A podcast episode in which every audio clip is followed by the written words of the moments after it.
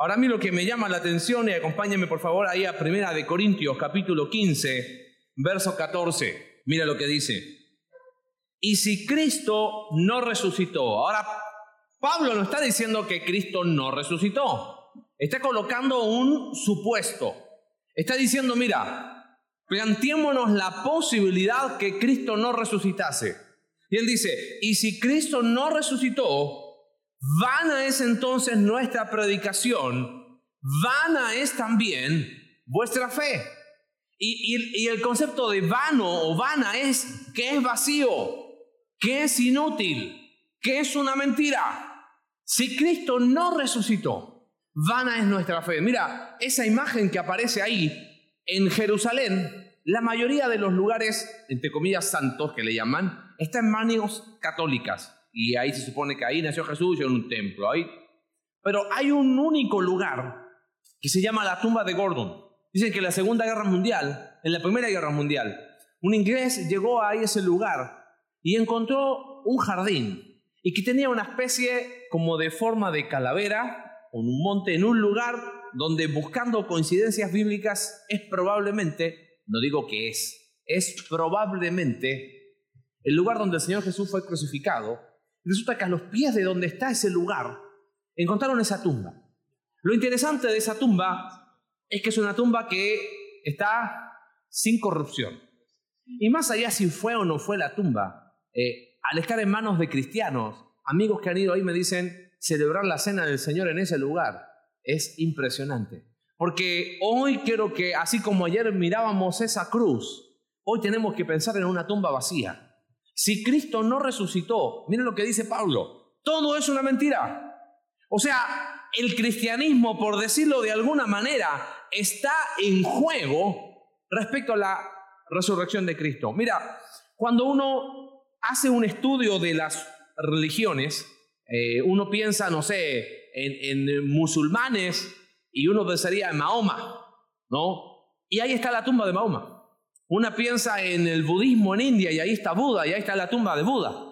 Sin embargo, el hecho histórico que marca la diferencia con todas las demás creencias de los hombres es la tumba vacía. O sea, si uno analiza qué es lo que creen los distintos tipos de personas, la diferencia entre el cristianismo y las otras creencias es que el líder, el Dios en que nosotros creemos que se hizo hombre, Él resucitó. Por lo tanto, si la cruz es importante, la resurrección también lo es, a la par. Porque Pablo dijo, si Cristo no resucitó, ¿qué? Vana es nuestra fe. Ahora, ¿realmente Jesús resucitó? ¿Es un hecho histórico que Jesús resucitó? Mira, ahí, ahí mismo en 1 Corintios capítulo 15, por favor. 1 Corintios capítulo 15. Además os declaro, versículo 1, hermanos, el Evangelio que os he predicado, en el cual también recibisteis, en el cual también perseveráis, y por el cual asimismo, si retenéis la palabra que os he predicado, sois salvos, si no creísteis en vano.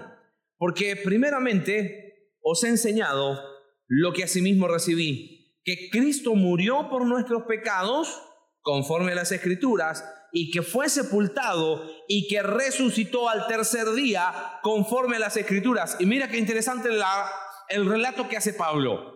Una vez que Cristo resucita, dice, apareció a quién? Cefas, eh, que es Pedro, después a los doce, después apareció a cuántos? a más de 500 hermanos a la vez, de los cuales muchos viven aún y otros ya duermen, ya murieron.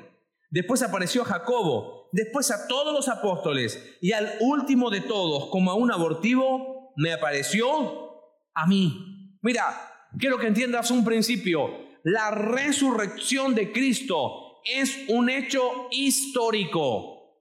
No es un invento de la Biblia, es imposible que haya sido una alucinación, 500 personas al mismo tiempo viendo a Cristo resucitado. Jesucristo resucitó, ¿eso es un evento histórico? La tumba estaba sellada. Dijimos el día de ayer, soldados romanos autenticaron que Jesús estaba muerto. Hay testigos, apareció primero a Pedro, después a los doce, a más de 500 hermanos a la vez. Todo el testimonio de la iglesia primitiva dice que Cristo resucitó. Nos reunimos el día domingo para alabar al Señor porque Cristo resucitó. Los discípulos fueron transformados e impactaron un mundo entero. ¿Sabes por qué? Porque se encontraron con el Cristo resucitado. La resurrección no tiene ningún cuestionamiento histórico. E, ese es el, el, libro que te recomendaba de Lee Strobel, El caso de Cristo. Oye, ¿realmente resucitó Él? ¿Hay evidencia histórica? Él no es un mito, es una realidad. Sin embargo, la pregunta que personalmente me hago es, ¿y qué tiene que ver conmigo la resurrección de Cristo? O sea, está bien, Jesús resucitó y el único día que me acuerdo de la resurrección de Jesús es el domingo de resurrección. No sé en tu iglesia, pero la iglesia donde yo me crié, teníamos el domingo de resurrección. Y había que llegar 6 de la mañana a la iglesia. Y siempre era quién llegan primero, las mujeres o los hombres. Y era la única vez que yo decía, bueno, ahí celebramos la resurrección. Y después, para mi vida, la resurrección de Cristo no tenía ningún significado. Y sabes que estudiando este tema hace ya un par de años atrás, me di cuenta que lo hemos dejado de lado. ¿Con qué tiene que ver? ¿Por qué la resurrección de Cristo tiene que ver conmigo? Vamos a ver tres conceptos. En primer lugar, primera de Pedro, capítulo 1. Por favor, abra ahí primera de Pedro, capítulo 1, verso 3. En primer lugar, la resurrección de Cristo tiene que ver con mi nuevo nacimiento y esperanza. Mira lo que dice, bendito el Dios y Padre de nuestro Señor Jesucristo, que según su grande misericordia nos hizo, ¿qué cosa? Renacer para una esperanza viva. ¿Y qué es el concepto de renacer? ¿Te acuerdas lo que le dijo Jesús a Nicodemo en Juan capítulo 3?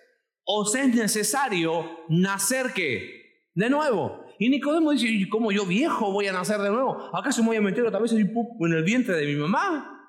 Jesús le dice, oye, tú siendo maestro no tienes idea de esto. El concepto de renacer o nacer de nuevo tiene que ver con la salvación. Ser salvos es volver a nacer.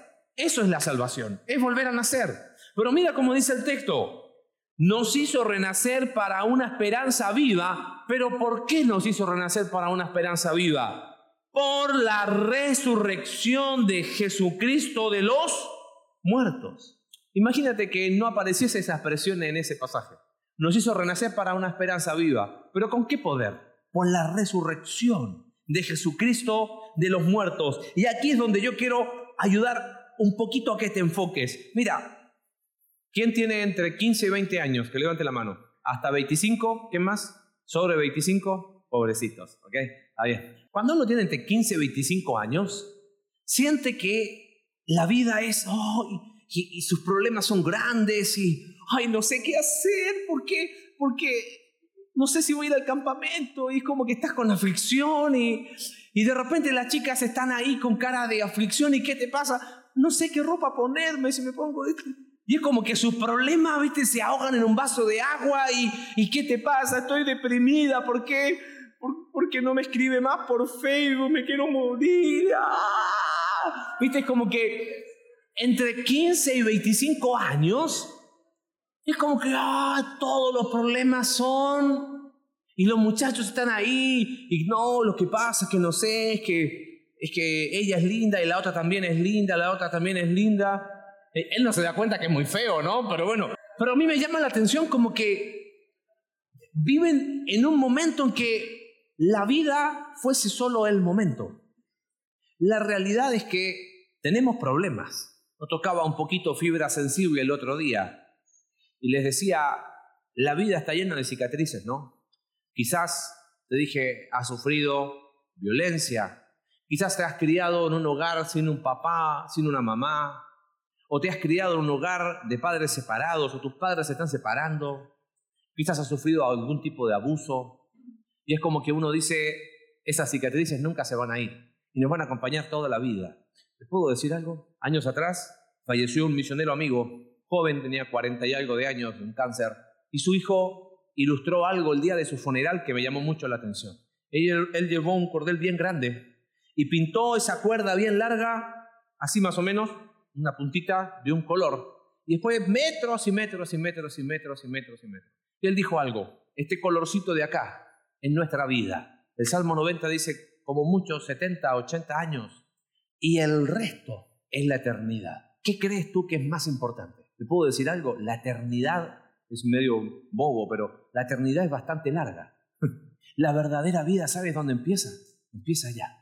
Por eso Pablo, cuando entendió que la resurrección de Cristo tenía que ver con volver a nacer y tener una esperanza, mira lo que escribe Romanos capítulo 8. Él dice en el versículo 18, pues tengo por cierto que las aflicciones del tiempo presente no son comparables con la gloria venidera que en nosotros ha de manifestarse.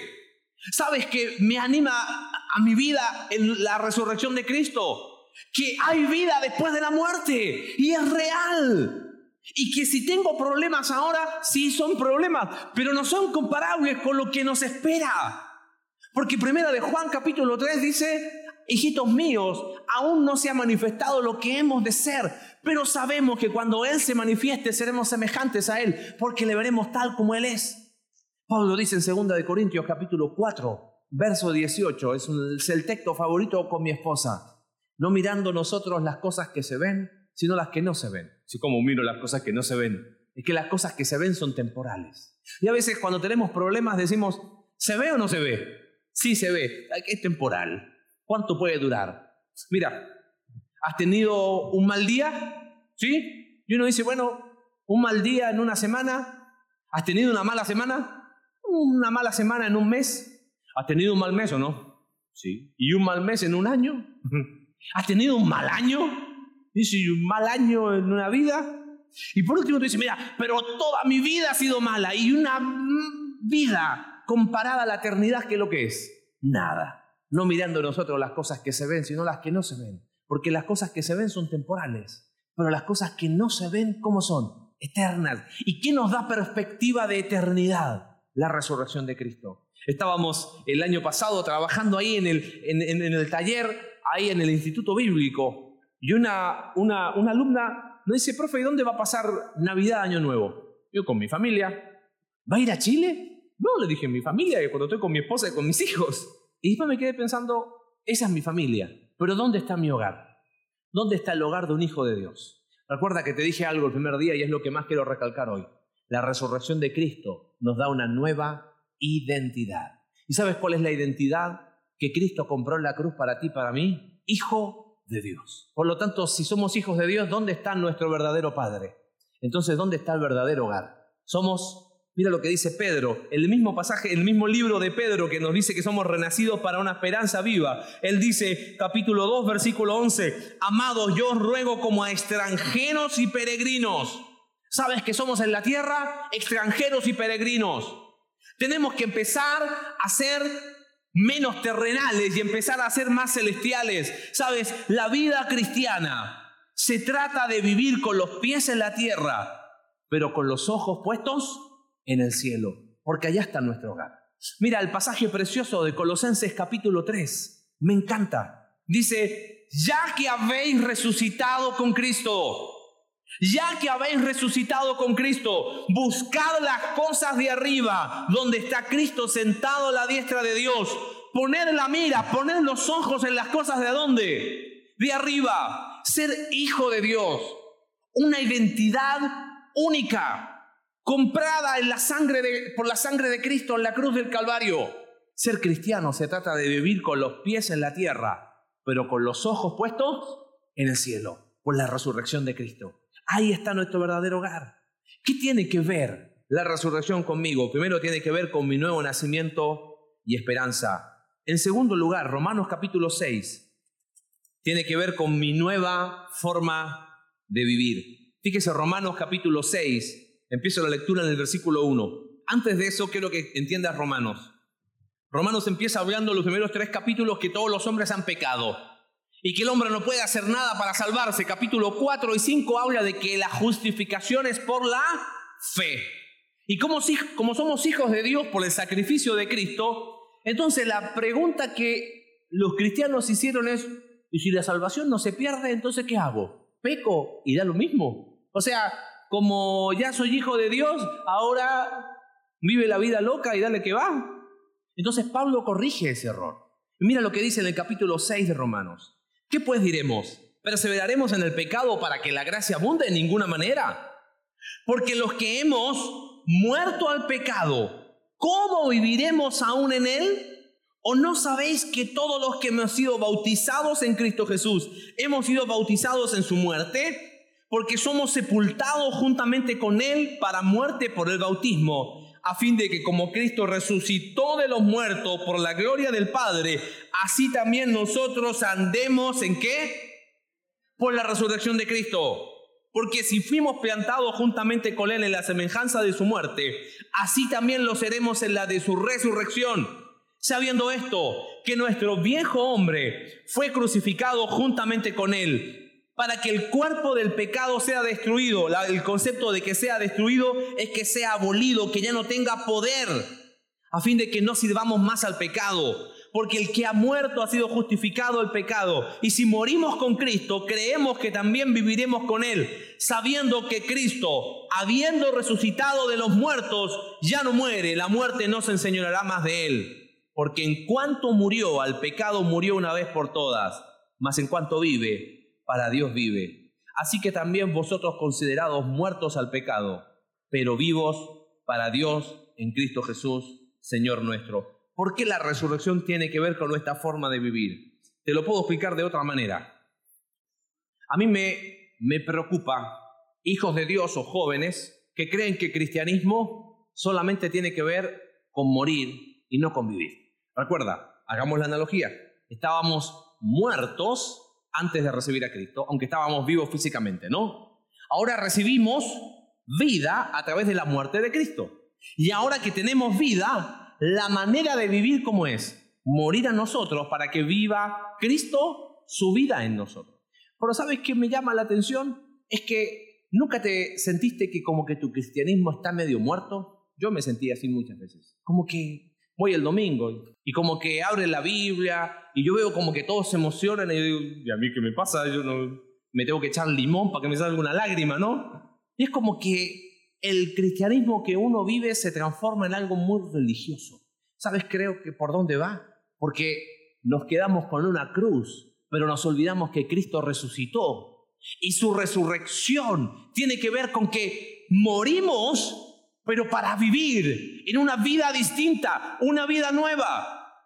Mira, en el mismo pasaje de Romanos hay un versículo que a mí me llama mucho la atención. Versículo 15. ¿Qué pues? ¿Pecaremos porque no estamos bajo la ley sino bajo la gracia?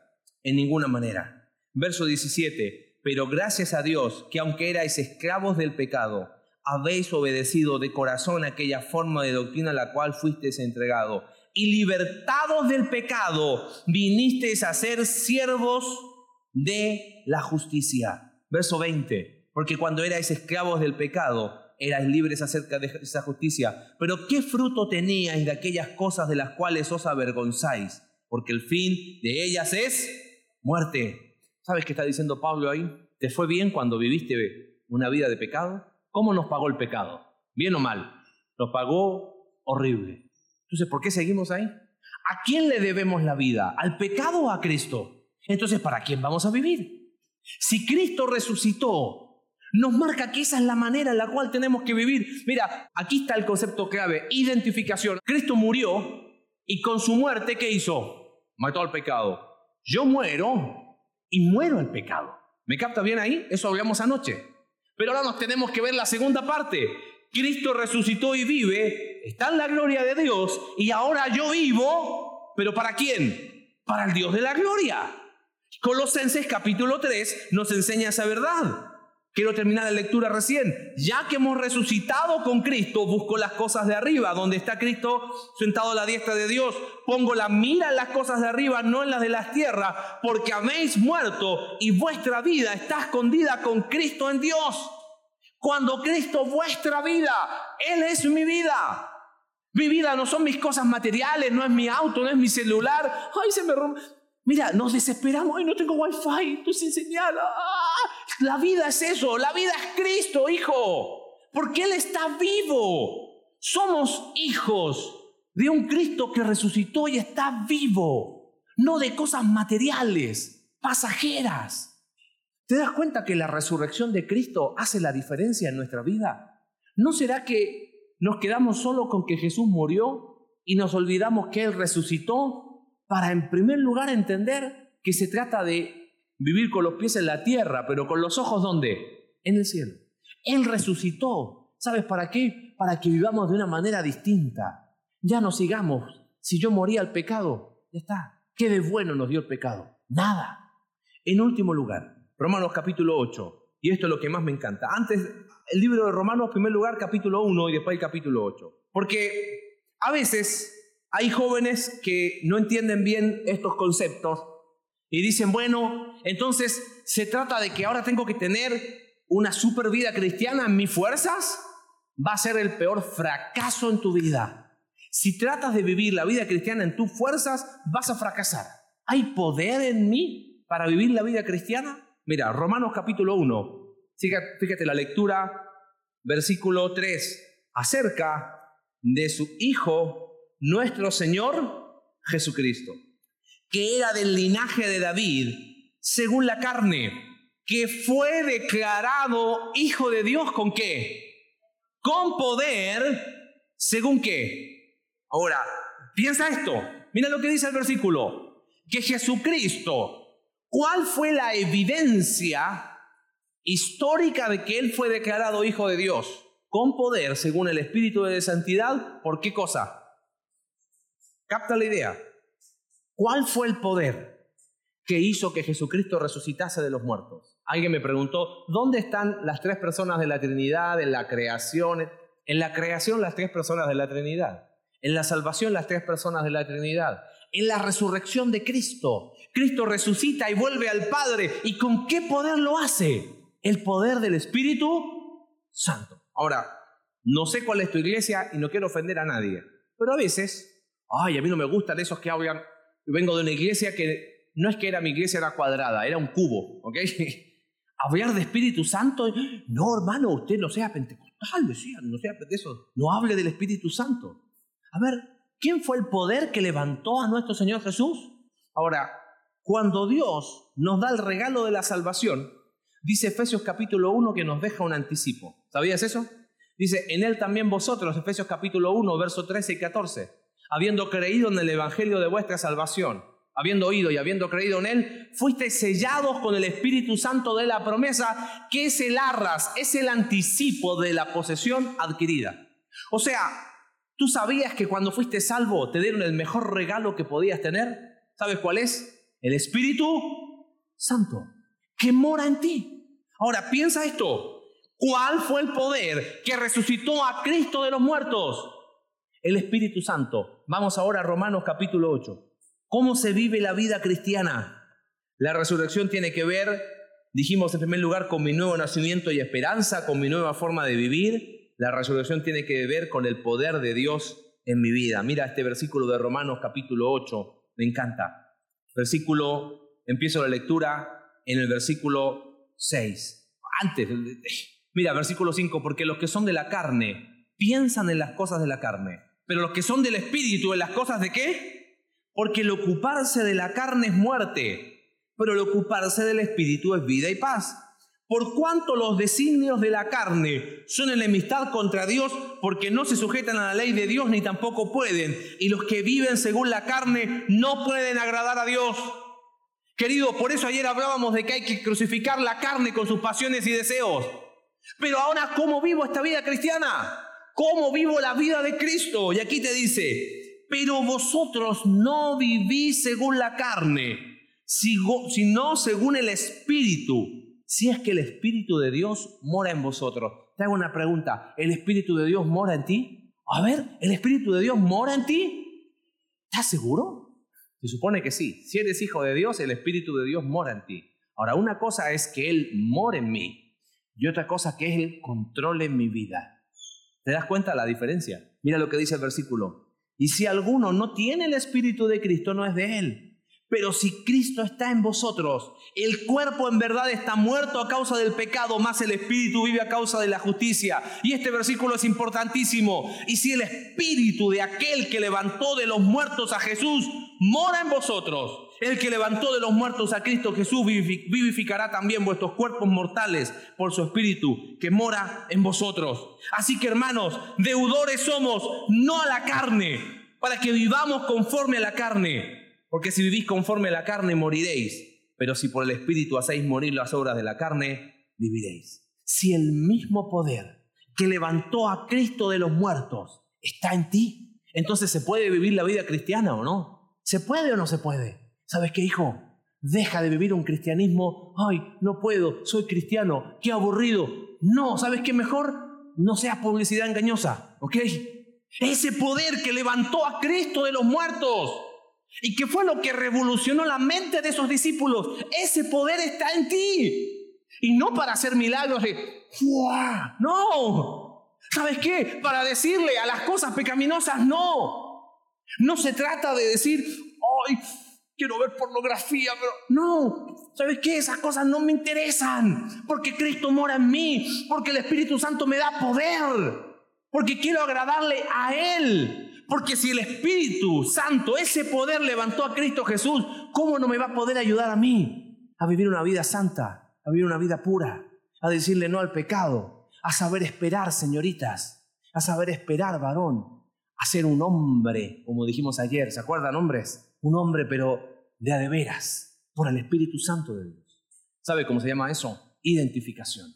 Creo que ahí está la gran palabra que hace la diferencia. Identificación. ¿Cuál es tu verdadera identidad? Hemos hablado de Cristo y terminamos diciendo que el mismo poder que levantó a Cristo de los muertos es el poder que mora en mí. Y dijo, nunca más diga, ay, soy cristiano, no puedo. No. Va a mirar la cruz y va a decir, hijo de Dios, es la identidad que el Padre compró para mí. Y porque soy hijo de Dios, voy a vivir una vida que le agrada. Cuando digas, oye, pero es que he cometido tantos errores, no permitas que tu pasado te defina. Lo que te tiene que definir es tu nueva identidad. Porque si alguno está en Cristo, nueva criatura, ahí está la nueva identidad. ¿Sabes qué? Abraza esa nueva identidad. Apropiate de esa nueva identidad. Así como te colocas la camiseta de un club deportivo, colócate la camiseta de la identidad. Hijo de Dios, soy un hijo de Dios, voy a ser un hombre santo. Soy un hijo de Dios, voy a ser una señorita santa que se va a vestir de una manera santa, que va a tratar al sexo opuesto de una manera santa, porque tengo el mismo poder que levantó a Cristo de los muertos. Y si estoy en Cristo, Dios ve a Cristo en tu vida. Vemos el video y terminamos. Chicos, yo quiero terminar animándote a empezar a vivir un cristianismo distinto. No más reglas, no más moralismos baratos, no más un libertinaje de decir, bueno, soy hijo de Dios y ya está. No, no permitas que tu pasado te defina, no permitas que tus fracasos te definan. Cristo compró una identidad, que es ser hijo de Dios. Y creo que hoy tenemos una oportunidad, una oportunidad única. ¿Sabes cuál es? Empezar a vivir una vida cristiana genuina, real, donde queremos decir, soy tu hijo, soy tu hija, y quiero vivir de acuerdo a ello. Vamos a orar, vamos a tirar nuestro rostro y vamos a terminar. Señor, qué hermoso es pensar en la resurrección de Cristo, porque somos renacidos, hemos vuelto a nacer por la resurrección de Cristo. Padre, y morimos al pecado, pero vivimos para ti por la resurrección. Padre, y qué anticipo más glorioso, el mismo poder que levantó a Cristo de los muertos es aquel que va a darle vida a nuestra vida para poder vivir una vida que te agrade. Padre, hemos entendido que toda la Biblia se trata de Cristo y que Él fue el hombre perfecto, fue Dios hecho hombre, que murió en mi lugar. No puedo ser indiferente a esa cruz. Padre, aprendimos que Cristo murió la muerte en su máxima expresión para que hoy, por la resurrección de Cristo, yo pueda vivir una vida que le agrade. Padre, quizás hay aquí jóvenes y señoritas que han luchado con su identidad, que buscan la identidad perteneciendo a un grupo, que buscan la identidad mostrando algo en Facebook, que buscan su identidad en un novio, en una novia, que buscan su identidad, en cualquier cosa, y olvidan que la verdadera identidad de quienes hemos creído en ti es que somos hijos de Dios. Padre, yo te pido por estos jóvenes esta mañana, para que ellos puedan entender, y no solo puedan entender, puedan irse de este lugar tomando decisiones que transformen sus vidas. mientras estamos orando en silencio, yo te voy a pedir un favor con mucha seriedad. Si Dios ha hablado a tu vida en estos días, si realmente has entendido qué es lo que es ser un hijo de Dios. Si realmente has anhelado de decir, yo quiero vivir esa vida cristiana, que realmente le agrada a Dios y que es la identidad que quiero tener. ¿Por qué no decirle a Dios, Dios, quiero empezar a vivir esa vida cristiana hoy, un día a la vez? Si quieres tomar esa decisión, ¿por qué no te pones en pie ahí donde estás? Dile, yo quiero vivir esa vida cristiana. ¿Hay alguien que le va a decir, yo quiero vivir esa vida cristiana? Ponte en pie donde estás y dile, Dios, yo quiero vivir esa vida cristiana. Alguien que va a tomar esa identidad como propia esta mañana. Ponte en pie sin vergüenza. Que Dios te bendiga, hijo. Dile a Dios, yo quiero vivir esa vida cristiana. Si estás cansado de vivir una vida cristiana mediocre, hoy es una nueva oportunidad para decirle a Dios, necesito de tu gracia en mi vida. Yo quiero vivir una vida que te agrada. Yo quiero vivir una vida coherente. Quiero caminar contigo cada día.